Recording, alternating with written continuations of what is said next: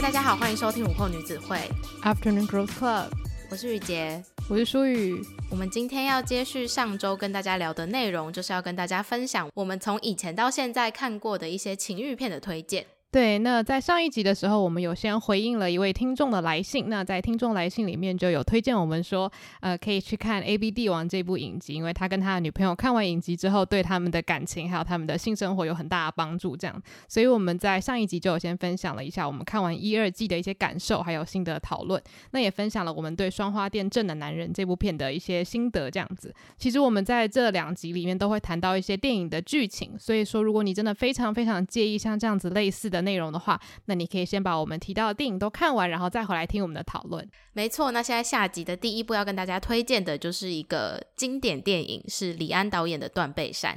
那《断背山》这个故事，我觉得大家应该都是在比较年轻的时候，如果你跟我们年纪差不多的话，应该是在我们国中的时候的一部电影吗？嗯，应该差不多。对，而且我有印象是，其实《断背山》在大学的时候还蛮常被老师拿来放在电影欣赏的课程里面，让大家去观赏的。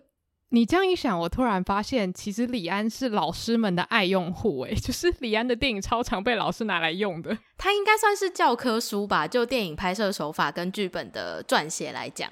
嗯，就是我觉得李安他的作品，不无论是什么样子类型的电影，都会有一个共同点，就是他非常的细腻。然后我觉得像是那种国文老师啊，或者是英文老师，甚至是什么历史美学老师，都会非常喜欢李安的作品，就是因为他的作品里面都会有很多细节可以去拆解。所以我觉得这也就是为什么在看他拍一些比较情感复杂的片的时候，都会让人觉得很爱不释手吧，因为他不是很直观的把一些很复杂的东西呈现在你眼前，而是你要去慢慢体会他。想说的这个故事到底是在讲什么？这样，我觉得李安导演的作品，这种比较情感细腻的片子，他非常擅长的就是小题大做。他可以把一件非常小的事情，但是去扩大他的感受，还有用周遭的场景跟这个主角跟其他人的对话去烘托出来说他想要表达的这个主题是什么。嗯，对，我觉得就是像这样子的拍摄手法，其实会让人后劲很强，因为你不是在当下就很直观的觉得说，哦，我应该有这样的感觉。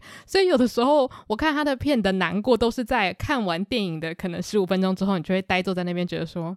我现在好像有点微笑不出来，我觉得内心好悲伤。没错，《断背山》就是这样的一部片子，我每次看都会大哭，但是那个哭又不是我在当下看到了一个什么非常触景伤情的。画面觉得说天哪，他们这对情侣非常的可怜，而是整部片播完了之后，可能甚至最后那个演员还有工作人员的字幕表都已经跑完了之后，我才突然间被一股淡淡的哀伤袭击，然后那一股淡淡的哀伤会渐渐堆叠，把那个无奈感放大到最大，然后导致我后来眼眶开始泛泪，然后突然间觉得说天哪，这世界上到底还有多少个这样子无疾而终的爱情，对对，没错。我觉得其实《断背山》这部片应该很多人都有看过，因为毕竟李安算是台湾非常知名，而且大家也非常喜欢的导演嘛。嗯，但我觉得这种好片它值得一推再推，就是因为它可以不只看一次。就是过了这么多年，其实我觉得这些演员的演技都是非常经得起 时间的考验的。然后还有李安说故事的方式，嗯，所以我就觉得说，诶，如果大家没有看过的话，当然就是很推荐大家一定要去看。那如果说已经看过的朋友们，我相信你应该也不会排斥，就是再看一次这样子。嗯，而且我觉得李安的片子有一个魔力，是他会让大家去讨论到底这个电影里面发生了哪些关键的情绪转变。嗯。就譬如说看完《断背山》，然后如果你是有上网先去搜寻一些影评的话，会发现其实蛮多人都在讨论杰克·葛伦霍饰演的这个角色，他的妻子到底有没有发现他是同性恋这件事。我自己看完的感觉是，我觉得是有的，但是我觉得这可能也包含了我自己一些内心的投射，就是不见得是这个角色表现出来的所有细节，我得出来的结论这样子。我只是会觉得说，你的枕边人是怎么样子的一个人，我觉得真的很难。说你完全不知道，我觉得顶多是会觉得怪怪的，然后再怀疑，但是我觉得不太可能会是完全的相信他是一心一意爱着自己这样。嗯，你想的是这个层面吗？嗯嗯，因为我想到的是，我只是单纯觉得以剧情来讲，他用一个太过出乎意料的意外去说杰克·葛伦霍的死亡这件事情，是让我很一直产生怀疑的，就是会觉得说哪有一个人会这么容易的死掉。对，所以我觉得李安的电影就是有这种魔力，是会让大家因为它里面的一些情节描写或者是一些细节的转变，去多做很多后续的讨论。嗯，我觉得一部电影如果可以带来非常多的后续讨论，那它都是一部很经典的电影。我觉得李安他电影的结局啊，都会让人很印象深刻，而且我觉得这个印象深刻不只是说他可能在结局给你一个重磅弹还是什么的，但是我觉得他可能会让你有一种很空虚的感觉。我觉得这空虚的感觉它是容易久久不散去的。嗯、然后还有另外一个我自己觉得很难以忘怀的，就是因为里面其中一个角色他不是每次都跟他的太太说他要去钓鱼吗？嗯嗯嗯。然后他就会带着那些器具嘛，可是其实后来老婆不是就有揭发说，其实他做的那些事情都只是表面功夫，其实他根本就已经发现说他其实并不是真的要去钓鱼这样子。嗯，然后我不知道为什么，我觉得这个象征让人很心痛，就是说你宁愿说一个很烂的谎言，你也没办法去承认说。我就是喜欢别人，或是我喜欢的性别是另外一种。就是我觉得这件事情，如果从老婆的观点来看的话，当然是非常非常的难过。可是我觉得，如果是从整个状况看来的话，我觉得是一种对社会很深沉的悲痛的呐喊吧。这样讲会不会有点太太沉重？但我就觉得，好像很多我们听到的悲惨的故事，都是跟这类的状况有点关系，就是必须要用一些嗯不是那么好的谎言去包装这个让人很心痛的事实，这样。嗯，而且讲了这么多，我们都还没有提到他这部片到底情欲在哪里 哦，对哦，已经聊李安聊到忘记这一集的主题，其实是要跟大家推荐情欲片。但其实这部戏它的情欲戏份并不是那种非常激烈的情欲戏，而且它在分级制度上面，我没有记错的话，应该是辅导级。然后他在特别是描写男男的情欲戏这方面还是比较隐晦的，但是有让你察觉到双方是。有演出他们彼此对这段感情那种浓烈的感觉。对，所以就其实也是接续我们上一集讲到的，就是很多时候不一定是动作很大或者是动作很激烈就可以让人感受到那种炙热。我觉得有时候眼神或者是你拍摄的氛围也很重要。例如说，我很清楚的记得，就是其实他在拍很多他们的性爱场景的时候，其实是拉很远的远景，嗯，不然就是只让你看到一部分的他们，就是他不是很专注于强调说他们的动作是怎么样子的。那我觉得这样子的拍摄手法其实留了一点空间，让你自己去脑补或者让你自己。去感受那个氛围，其实有时候后劲会是更强烈的。我觉得很多时候这种情感啊、情欲戏都要靠观众自己跟这个画面去共感，会让那个效果是更加成的。对，而且你这样一讲，我又突然间想到里面让我印象非常深刻的一幕，就是他们在初次见面，就是在断背山上认识，然后牧羊结束了之后，两个人要分道扬镳嘛。然后杰克·葛伦霍这个角色就对希斯莱杰的角色说。明年同一时间你还会来这里吗？然后希斯莱杰的角色是用非常模糊的方式去说，这个不一定，也要看我那时候结婚的状况怎么样之类的。结果在两人分道扬镳之后，希斯莱杰是自己一个人走到旁边谷仓的小角落，然后抱头痛哭。嗯，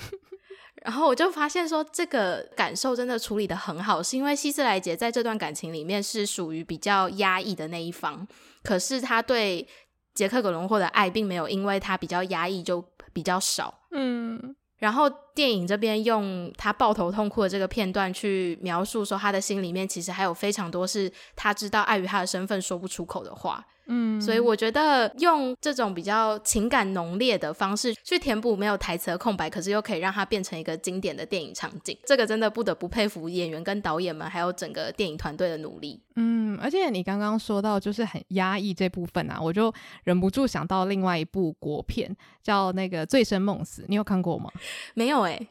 它是一部蛮新的电影，我很清楚记得是大概我。大二大三左右的时候的电影，所以算是没有很久以前。然后我在飞机上面看的，哇，那部片 我我是蛮建议大家自己一个人在家看，因为我觉得它不是说画面非常限制级还是怎么样，而是它传达的讯息有点过于沉重，我觉得不太适合跟别人一起享受这部片这样子。那里面其实就有一个角色，他是压抑。自己的性向蛮久的，就是说他其实一直不想面对自己可能对于男性有一些欲望这部分。那我觉得就是当这种欲望可能在某一个时间点爆发的时候，他可能会是以一种要不是很沉痛，要不然就是有点暴力，就是会用一种你意想不到的方式爆炸。那我觉得当然这两部片讲的故事是很不一样的，但是我觉得在压抑的情欲这方面会让我突然做了一个这样的联想，就是如果心脏够大颗的人，我也是蛮推荐去看《醉生梦死》的。但嗯、看完之后心情是会蛮差的啦，但是是一部非常让我印象很深刻、很深刻的国片，这样子。嗯，所以我觉得透过这两部电影，其实都可以代表，有时候情欲戏的重点并不是要看他们的动作，而是要看角色之间情感流动的那个展现。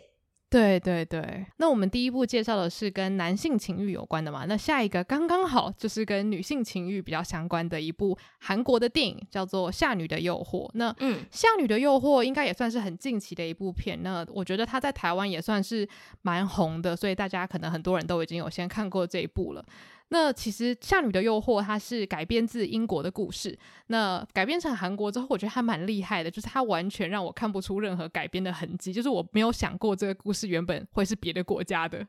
我也是，因为你刚刚一说它是英国的小说，我才惊觉说，哦，原来它竟然是改编的电影吗？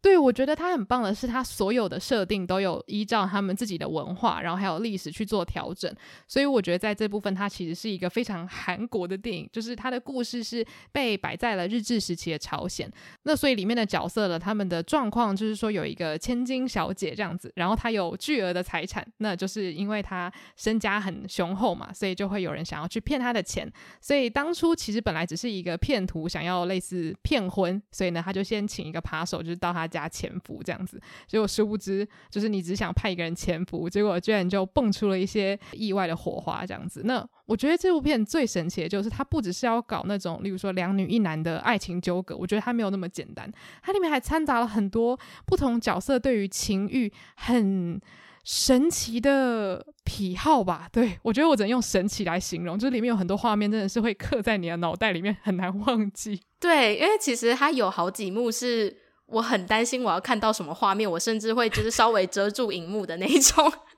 对对，但是必须说，就是朴赞玉的这部电影跟他一如既往的拍摄手法一样，整个色彩是非常浓烈的，然后他的服装服化道也是非常的精致，然后他在描写就是情欲戏的片段，其实有几场情欲戏，我自己个人是觉得有一点过长，就是会觉得说好像。是不是应该点到为止就好了？但是他其实是有把它整个过程都完整的拍完，所以我觉得这还是有点偏个人喜好。只是他的这个情欲戏的比例并不会大到会让我觉得这部片不好看，是因为它本身的故事非常的精彩，就是一个反转再反转再反转的故事。所以我非常推荐大家是在不知道情节的情况下，然后去看这部电影，也不要在看电影的时候多做太多的揣测，因为你会一定会觉得很累。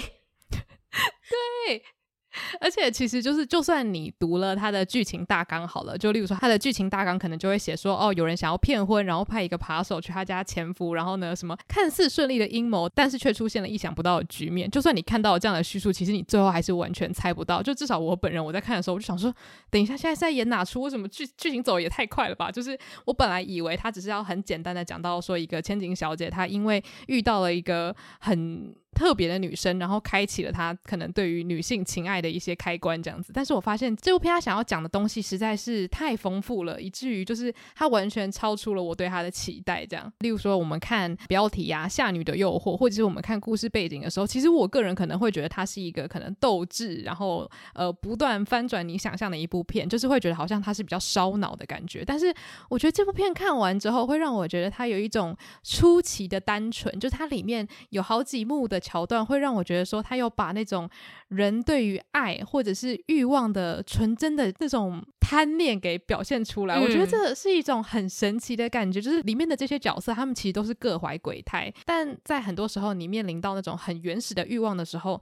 就会突然变得很像。小孩吗？就是你只是想要被爱，或者是你只是想要拥有这个人，嗯，我就觉得，诶，这个导演的这个手法，或者是他这个说故事的方式，我是很喜欢的，就是有点让你在人性的单纯跟复杂之间不断的去摆荡，这样。对，而且它的故事情节有切割成三个角色的视角，所以你在这部电影里面是可以从三个不同的视角去看待同一件事情跟同一个故事。我觉得这个拍摄手法跟这个剧本真的写得很厉害，嗯，就是让你在最短的时间内去体会到最多人的感受。那因为我们在讨论情欲片嘛，所以我就蛮想先分享一下，就是我自己觉得这一部片里面让我最印象深刻的一场戏。呃，在刚开始的时候，里面有一场戏，就是因为这个千金小姐呢，她虽然是一个非常有气质，然后也懂非常多的一个千金大小姐，可是她其实对于很多事情是不了解的嘛，尤其是男女情爱或者是性爱这方面，她是没有什么经验的。那所以说，其实你也不可能 先去体验嘛，因为你毕竟是一个你知道千金之身很娇贵这样子。然后她就问。他的这个贴身女仆，就是想本来是想要在他身边潜伏的这个女仆说：“哎，这个到底是什么样的感觉？”所以这个女仆她本来只是想要就是类似教教你是怎么样做的，结果意外的就是擦枪走火这样子。那当然这一段剧情有很多方式可以去呈现，你也可以用比较那种火辣辣的方式去拍。可是我觉得很神奇的是，一开始这个女仆她先拿了一个棒棒糖，跟她讲说：“哦，所以性爱是这样子的一件事情。”然后去教她。我就觉得说，我觉得她这场戏，然后搭配棒棒糖的这个意象，不知道为什么让我觉得非常非常的少女跟浪漫，就是有一种他对这件事情的认识是从这样的方式开始的。我觉得是很幸运的嘛，就是他遇到了一个愿意 用心教导他的一个女仆，就是我很难形容。我看那段的时候。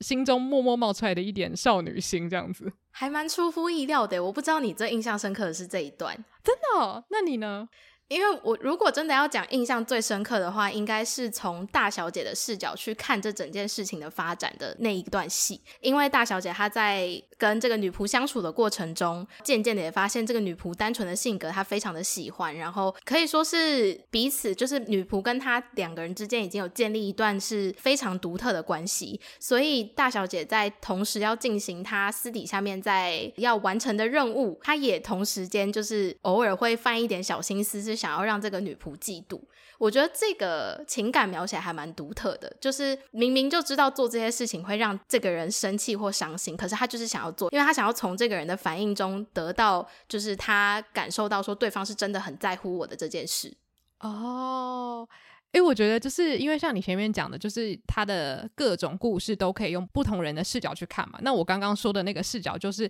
比较单一面向，就是可能一件事情从我这种比较少女性的角度来看的话，我会觉得啊、有点浪漫，或是哦有点害羞。但是我觉得如果从你的角度，像是他们可能其实有各怀鬼胎的成分，但是他们又会在各怀鬼胎的过程当中透露出他们自己的比较有私心的小心思。我觉得这是他这部片里面还蛮。耐人寻味，也会让我想要再重看的一个动力。这样，对，我发现你说一个重点，就是他有演出，譬如说大小姐她在执行她自己私下安排给自己的任务的时候，她又因为这个女仆一些出乎意料的行为，然后不小心露出就是情感的这一面，让我觉得还蛮吸引人的。嗯，就有点像是以前看一些言情剧，然后总裁不是都会被塑造的是一丝不苟，没什么情绪，可是他面对到他喜欢这个人，就是会不小心露出一些他以往不会在别人面前露出来的样貌。对，而且有一些言情剧又要要开始提到一些言情剧的套路，但是就是 有些剧它的套路呢，就是在讲说，可能你是要偷走某一个公司的，比如说商业机密好了，然后就潜入他们公司，然后想要使坏，然后呢，总裁就觉得说，哈，我早就知道你要来使坏了，我就看看你能够干嘛。然后他可能本来是抱持着一种看敌人出糗的心态，就越看越觉得。等一下，你有点可爱，怎么办？然后呢，最后两个就会陷入爱河。明明知道，其实我们在客观来说是敌手，这样，我觉得有一点这样的感觉。会不会把这部片讲的讲的很很白痴？不会，但是我觉得你也是用一个非常简单的方式说出我们下一步要介绍的电影。就是突然间发现这些剧情安排的非常精彩跟复杂的电影，其实他们的本质上就是你刚刚说那样子的情节。应该是说，我觉得这些故事虽然它可能有些是剧本写的很粗制滥造，有的是写的非常精细，然后描写人性写的非常好，但我觉得他们的一个共同点就是，我们喜欢看一些人他们呃猝不及防的展示出自己的真心这部分。嗯，没错，对。而且你刚刚一提，我才发现，对耶，下一部也是差不多这样子的故事。对，我们下一步要介绍的，它也是李安导演的作品。然后当初这个作品一推出的时候，其实就在亚洲地区是为之风靡，因为它不仅有非常大牌的演员，然后它的故事背景也是非常的迷人。那这部电影就是《色戒》。我蛮想先问你一个问题，就是当初《色戒》上映的时候，你有先去看吗？《色戒》是在我们可以去看的时候上映的吗？这就是为什么我问啊，就是你有没有在差不多那一两年之间就先看了那部片？没有诶、欸，我第一次看是我大一的时候，然后跟我的同学们在学校的图书馆借来看的，会不会太刺激？而且因为其实我不知道这部电影的情欲戏是多么精彩跟激烈，所以我们当下其实是没有做太多准备，就想说反正中间有空堂，那我们就看这部电影。可是，在看的时候，因为毕竟还是在图书馆，然后我们又是多人一起看，所以我当下是没有办法很专心，我甚至不太记得我到底看了什么。然后是大概前几个礼拜，我又。再把它找来看，就突然间发现这部电影真的是宝藏电影，太好看了。等一下，你刚刚突然讲说图书馆，我想到 我好像曾经也在福大图书馆看《色戒》，我还讲你哦，真的吗？因为福大就有这个资源呐、啊，你就会想到要看啊。对对对，而且我记得我当时好像就想说，哎，有 DVD，那我就借来看，反正我现在也是无聊，就吹冷气。对、啊，然后就我看到一半的时候，我就突然想说，诶，这样好吗？因为我们的那个电脑区其实是路过的人是可以看到你在看什么的。我那个时候，我们是特别选了一个自以为角落的位置。然后坐在那边看了之后，看了一阵子，才发现我们后面是透明的玻璃，所以基本上电脑荧幕上面是什么都会显示在那个玻璃上。只是因为我我其实觉得《色戒》是一部需要自己静下心来好好看的电影，因为它的情节很精彩之外，就是其实我觉得这个电影的情欲戏真的是这一部电影的灵魂场景，所以它也是你可以静下心来，然后好好的享受在其中的一个片段。对。而且我人生中有一个很神奇的经历，就是我大学曾经修过一门通识课，然后他是在教电影的，然后嗯，结果有一次老师就选这部，然后让我们就是整个教室的人一起看，然后我觉得那种大家很沉静、很严肃的一起来看。这一部片的时候，我觉得那个感受是非常的难以言喻。就是，我就觉得说，哎，我好幸运可以生在这个年代，大家可以在一个公共场合一起来欣赏这部作品。就我觉得，如果是可能倒退个二十年的话，我觉得这件事情可能是没有办法发生的。嗯。对，就其实像是我们大学，它也有提供色戒的 DVD，就是让大家可以直接在图书馆观看。我也觉得这是一个很好的事情，就他并没有把这件事情躲躲藏藏，好像是，哎，我也要确定你。虽然说大学生都已经满十八岁了，可是就是他没有把它规定在，把它放在一个特定的区域啊，或者什么十八禁专区，他就是把它摆在一般的电影欣赏借阅的那个台子上面。对，所以如果你想看，是随时可以走过去，用很轻松的方式就把它拿起来，然后拿去借这样。嗯嗯嗯。好，那在我们开始讨论《色戒》之前，我们还是先大概讲一下《色戒》的故事是在说什么这样子。那它其实也是一个改编的电影，那它是改编自张爱玲的短篇小说。那它的故事就是在讲一群爱国青年，然后他们就是要为国家募款抗战这样子。所以他们就是基本上一群青年呢，就想要推派一个人去色诱一个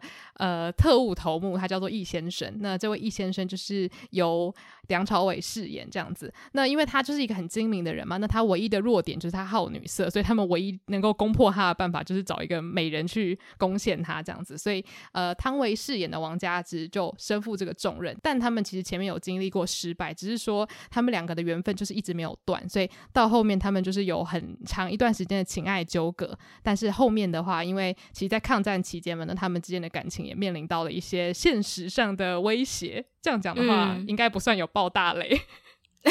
其实，因为它就是个抗战电影，所以它最终的结局，大家应该都想得到是什么啦。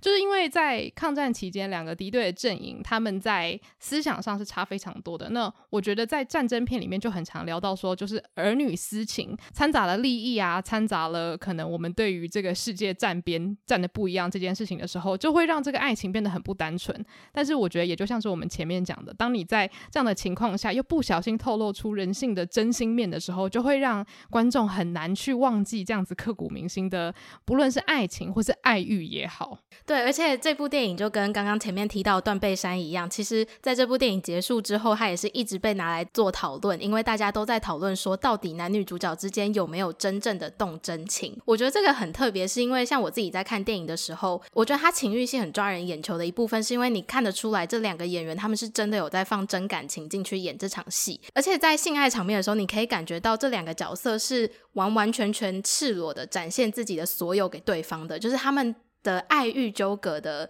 那个成分是浓到你只要看演员的眼神就可以感受得出来，他们不仅是在享受这个性爱，他们还在享受彼此的灵魂有在交融的感觉。哇，你讲的也太触碰到我的灵魂了吧？我觉得这部电影它的情欲戏是真的缺一不可的原因就在这里，是因为很多角色上面的情感转折是你只有在情欲戏，也就是他们全身赤裸的面对对方的时候，你才看得到。因为平时就像是前面有讲到易先生，他是一个老谋深算的人嘛，那他长时间在不管是他的职场或者在他的生活中，因为他要面对的太多跟他立场相反，或者是也趁机想要害他的人，所以他从来都不会轻易的展露他真实的一面，或者是他真正对这个人的想法是什么。可是，在面对王佳芝，然后在他们的性爱场面里面的时候，你又可以很清楚的感受到，他是随着每一次的性爱，他慢慢的卸下他的心防，然后到最后甚至是信任王佳芝，就是他可能心里面知道王佳芝对他也是有点图谋不轨，可是他又因为想要保有这份感情，跟可。能享受当下性爱带给他的快感，所以他愿意在那个时刻放开他的身心去相信王佳芝。那王佳芝也是同样的，就是其实他在跟易先生相处的时候，他内心是非常矛盾的，因为一部分的自己他知道自己必须抱有为国奉献的精神，但是一部分的自己他又在那个一次次的性爱场景里面去慢慢的卸下他对易先生的心防。所以我觉得他们的情绪戏真的非常的精彩，因为不仅是动作很激烈，但是其实他们双方的眼神跟一些面部表情也是非常的好看。对，因为你刚刚提到，就说他的时空背景很重要这件事情嘛，我就觉得这完全打中我的心。因为就像我们上一集有在讲说，就是很多时候我们看到情欲场面，我们会觉得它好看，是因为它对于这个剧情或是对于这个故事线是有加分的作用。我们可以多知道这个角色他在想些什么。我觉得对于色戒来说，如果你把他的性爱场面抽掉的话，它就不是一部电影，就是你会觉得说，诶。等一下，所以所有重要的情绪转折到底都在哪？因为这些角色他们平常要面对的是，你只要一个表情错了，你可能就会被杀掉。所以你在外面走路的时候，你一定都是武装着自己，或者是你在算计着什么。但是只有把门关起来的时候，你才可以真的表现出，诶，我对这个人有什么样子确切的想法。那我也可以理解，就是为什么王佳芝他会这么沉沦在这段感情里面。因为其实在这部电影里面，他是跟呃邝玉明，也就是王力宏。饰演的这个有为青年也是有一些情愫嘛，嗯，可是我觉得就是匡裕明这个角色，他在这部电影里面，他从来都没有把他外面的这些呃道德啊，或者是对于国家的信念啊卸下来。他在王家之面前，他再喜欢他，他终究是那个爱国好青年，所以。他看不到真实的你的时候，我觉得他真的很难用他全心全意的身心灵去爱这个角色。我会觉得说，哎、就是易先生，虽然他是一个复杂到一个很可怕的角色，可是至少他在王佳芝面前的一部分是诚实的。对，没错，因为邝玉明他始终就是到最后，他连在跟王佳芝表白的时候，其实都还是带有一点愧对之心，就是还是站在一个比较自私的角度嘛，就只是一股脑的想要把自己的想法说出来，可是他并没有发现，在那个时候的王佳芝已经不是他当初认识的王佳芝了。哦，对。而且我觉得，就是在看王佳芝跟易先生他们对于彼此感情的转换的时候，他们的眼神真的很重要。而且，就其实你只要问，嗯，也许是我们爸妈那一辈的人好了，就说谁的眼神最会演戏，我真是保证百分之九十的人一定都会说梁朝伟。梁朝伟在这部片的表现真的吓到我诶，因为我之前记得我我看了他的。电影印象很深刻的是跟张国荣演的《春光乍泄》那一部，也是他的眼睛非常的会演戏，又碰上了张国荣这一位真的是戏精，就是电影界中的经典人物。他们在那个电影里面的呈现已经非常的精彩，可是没想到《色戒》又被他带到另外一个层次，因为他简直就是把易先生的人物缩影放在了自己的眼神之中。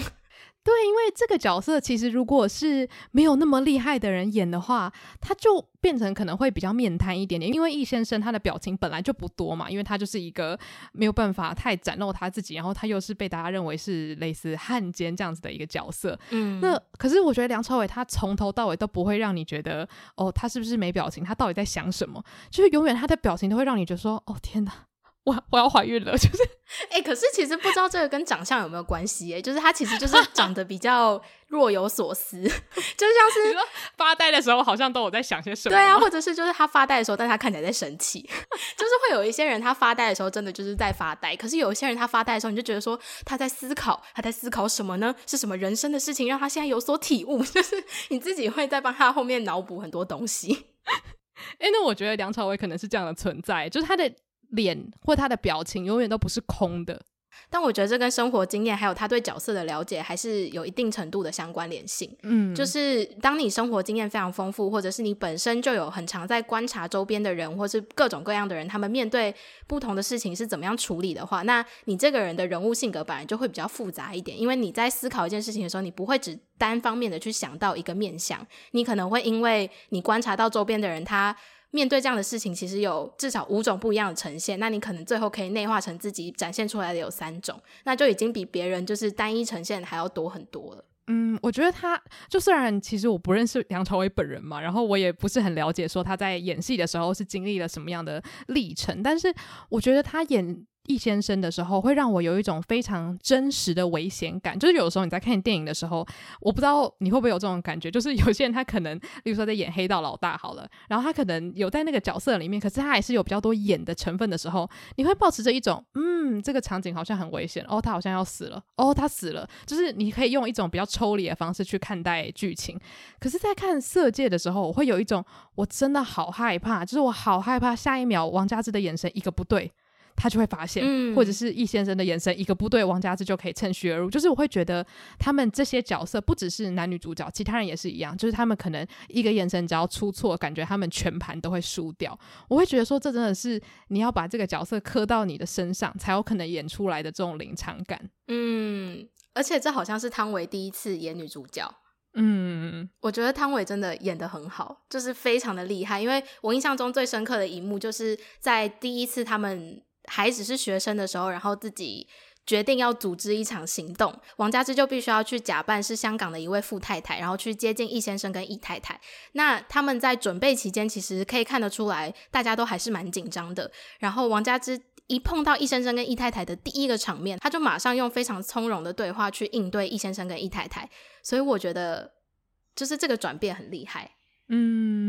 对，而且就是我们刚刚前面讲到眼神嘛，我觉得不得不提到，就是在他的三场最重要的性爱里面，就是其实可以很明显的发现易先生的态度真的是有很大的转变。一开始他其实基本上是用一种很残暴的方式，对，其实有点可怕。就是我第一次看的时候，我吓坏，我想说天天哪，你要把他杀掉吗？我也是，而且因为我第一次看的时候，是我那时候已经心里面觉得说易先生应该是有喜欢王佳芝吧，结果没想到他是用非常残暴的。方式对待他，就完全不怜香惜玉，跟我所想的那种跟喜爱的人应该要有非常甜美的粉红泡泡那种感觉是完全不一样的，所以真的有惊吓到我。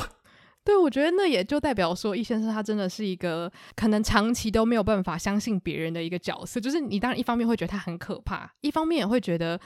这么成功的人，其实他内心是很可悲的。就是他连关上门的时候，他都无法相信他身边唯一一个赤裸裸的女性。嗯，然后到后期的时候，你就会发现，诶，他慢慢卸下心防，他甚至愿意让王佳芝做一些让他非常没有安全感的事情，例如说把他的眼睛蒙起来，就是这件事他本来是完全没办法让他发生的。嗯、我就觉得，我不知道为什么看到那一刻的时候，有点有点感动，就会觉得说，天哪，你你召唤出了另外一个易先生的灵魂，这样。嗯，就是他们两个人因为不同的性爱，然后开始真的产生出心灵上面的契合。我觉得那个转机点跟整个电影的画面都呈现得很好，然后是真的让观众很投入的去感同身受说，天哪，易先生在这一刻终于放下他的心防了。然后还有一个就是最印象深刻的场景，绝对就是易先生送王佳芝鸽子蛋的那个画面。最后他们在珠宝店，然后易先生送上他专门为王佳芝挑选的。大颗钻戒的时候，你可以看到王佳芝的眼神动摇了，你也可以看到易先生他仿佛在那一刻也真的对王佳芝在外人面前流露出他的真心真意，所以在那一刻你才会突然间发现，你以为色戒是一个很复杂的故事，它就是在讲一个女间谍、女特务，她要怎么样去用自己的美色去完成一项任务，但其实不是，它本质上就是在讲一个爱情故事而已。就你刚刚讲到鸽子蛋那边呢、啊，我就想到大概是在鸽子蛋那一幕结束没多久，有一段是汤唯要坐着三轮车离开那个地方，嗯，然后呢配上一段就是淡淡的配乐，嗯，我现在光是脑中想到那个音乐，我就很想哭。就是我这辈子真的很少看一部电影，看到说就是如此呃缓慢而悲伤的场景，可以让我记得这么久。就是那个画面配上那个音乐，就会让我觉得说我的心。已经被掏空了，就是他整部电影最后还是有留一个很大的遗憾啦。可是那个遗憾是真的，你会回味无穷的那一种。对，所以必须要说李安真的非常的厉害。对，我真的觉得看了那一幕之后，我就觉得说哇，我这。三个小时真的好值得，就是我居然可以看到如此精致又美丽的东西，就我真的觉得那首歌配的实在太好听了。然后我觉得另外要推荐的一幕，我相信雨洁也很有感觉的，就是在一开始富太太们打麻将的那一段。哦，真的，我那时候看了那一段之后，马上想跟家人来一拳，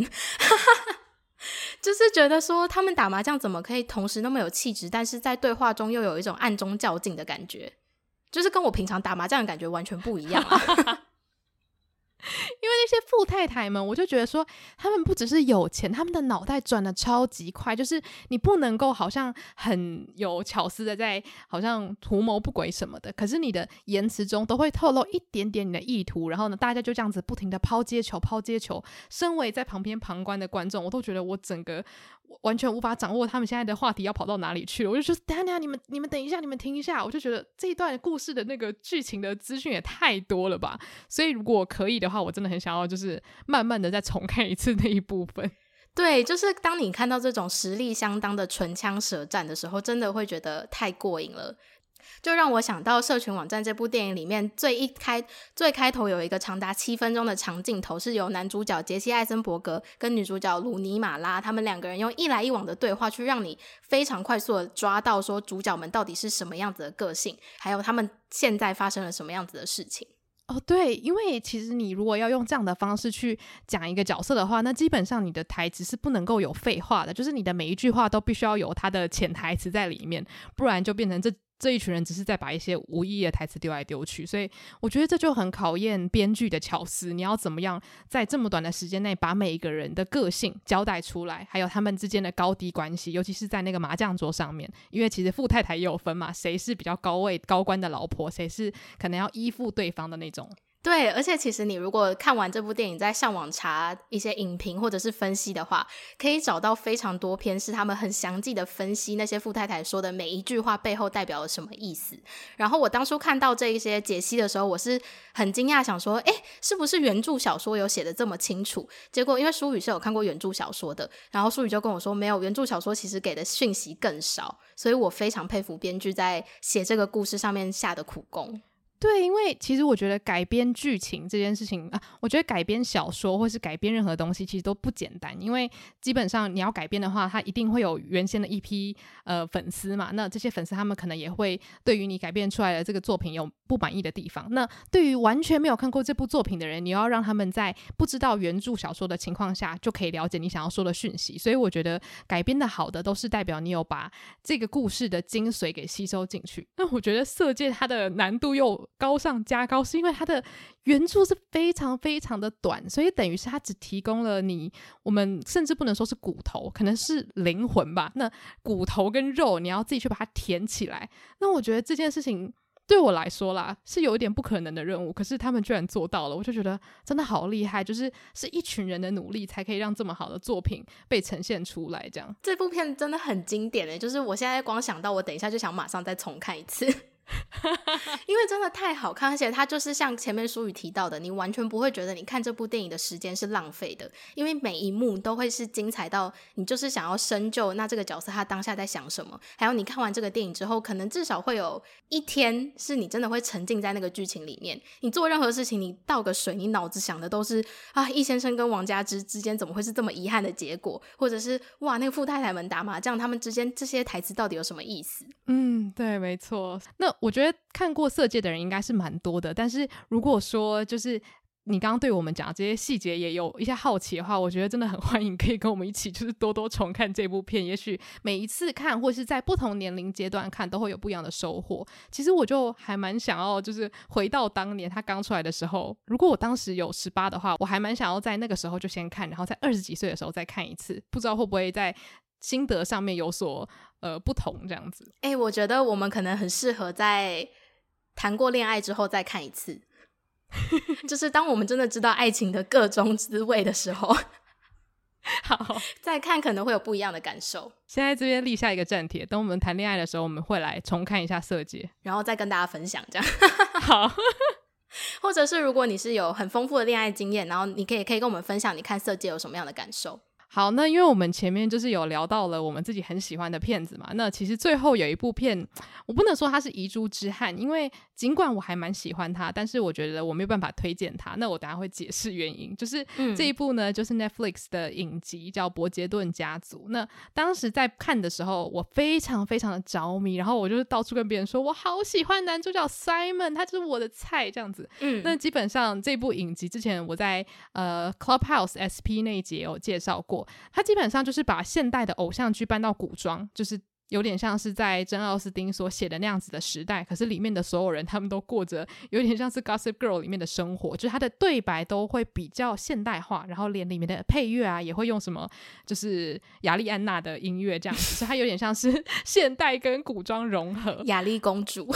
对，雅丽公主，它里面就是有用那个小提琴拉 Thank You Next，在他们跳舞的时候，超好笑的。天哪，天哪，好精彩哦！我觉得他就是很刻意的要去走一个，就是把这些古装的东西现代化。那它里面其实讲到的一个很大的主轴，就是其实男女主角他们都对于婚姻有点惧怕，他们并不想要就是像传统的人一样就踏入婚姻。可是他们因为有很多身边的压力，所以他们就决定，好，我们两个感情还不错，就是我们是好朋友。那不然我们就帮对方一个忙好了，我们就假装我们在交往，然后呢就让大家闭上他们的嘴，不要再烦我们这样子。嗯、那你知道由言情剧开始的什么朋友假装当情人，最后一定就是擦枪走火，契约情人。对对对对对对对，就是契约情人的概念。然后我当时就觉得说，哇，天哪，这就是我的最爱，然后全部加在一起这样子。嗯，然后我没有想到的是，其实这一部影集它到后半段有非常非常多的性爱场面，这是我从来没想过的。因为通常我们在看古装剧或是古装影集的时候，它尽管可能会有床戏或是亲密戏，但是通常都是好洞房，然后可能亲亲摸摸抱抱一下下，然后就淡掉，大大概都是走这个画风，就是就会到隔天早上两个人一起躺在床上。对对对，然后就说啊，昨天睡得好吗？啊，好爱你，这样就是 大概是这样的风格。嗯、可是伯杰顿家族他有一个很酷的桥段，就是说这个女生她其实从来都没有任何经验嘛，可是这个男生又本来是她的好朋友，嗯、所以他一开始就问他说，所以这件事到底是怎么一回事？为什么我妈在跟我解释的时候都支支吾吾的？就是妈妈都一直讲的好像很模糊，就说哎，你知道就知道了。这件事情呢，非常的神圣，非常的伟大，可是她都讲的很不具体，所以女儿就觉得很奇怪，然后。她当时的这个好朋友，也就是男主角，他就有点面有难色，因为他不敢类似教坏他，他很怕说让其他人对这个女主角有一些维持这样子，所以他就只跟他说了一句话，他就说：“你有曾经摸过你自己吗？”嗯，然后这个女生她就一直记着这句话，所以她对性的启发就从男主角 Simon 的这句话开始，她就一直在思考说：摸我自己，什么叫做摸我自己？就以前的女生是没有想过说，诶，就是我的身体是我的这件事情。然后我就还蛮喜欢她探讨性这方面的。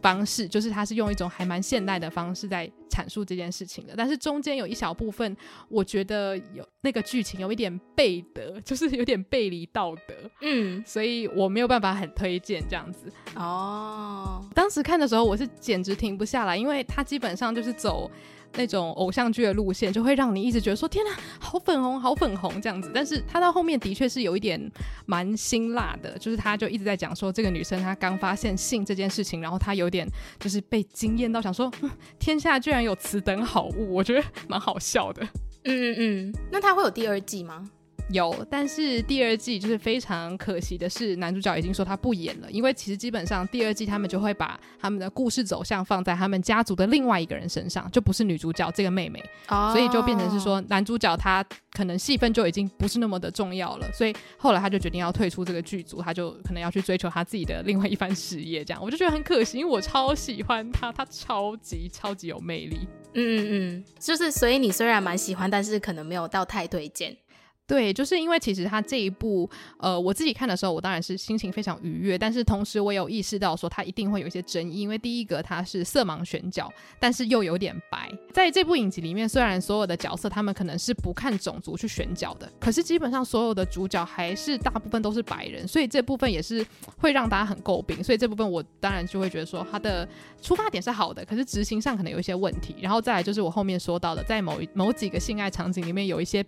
有点违背我个人觉得，呃，伦理道德的事情。那至于是什么事情，我相信大家看的时候应该会觉得蛮惊讶的。那如果有看的朋友，就可以来跟我们讨论一下你自己看完的一些心得。这样子，就是因为这样子，我觉得我没办法用推荐来形容。可是我还蛮希望大家可以去看一下这种很新颖的说故事方式，尤其是在古装剧上面。你说这种古今交融的说故事方式，对对对。好，那今天就谢谢大家收听我们跟大家推荐一些我们自己喜欢看的情欲电影。欢迎大家如果想要跟我们推荐自己珍藏的情欲电影的话，或者是情欲的戏剧，都可以到我们的 Instagram 跟我们留言做互动。那如果你想要投稿给我们分享你的人生故事啊，或者是你收听完某一集特别有什么感想的话，那你可以到我们 IG 的 bio 连接填写我们的听众来信表单。没错，那你也可以到 Mixer Box 针对这一集的内容，在这一集下面的留言处标上你收听的时间码，直接跟我们留言做互动。对，那喜欢我们节目的话，欢迎到 Apple Podcast 给我们五星留言。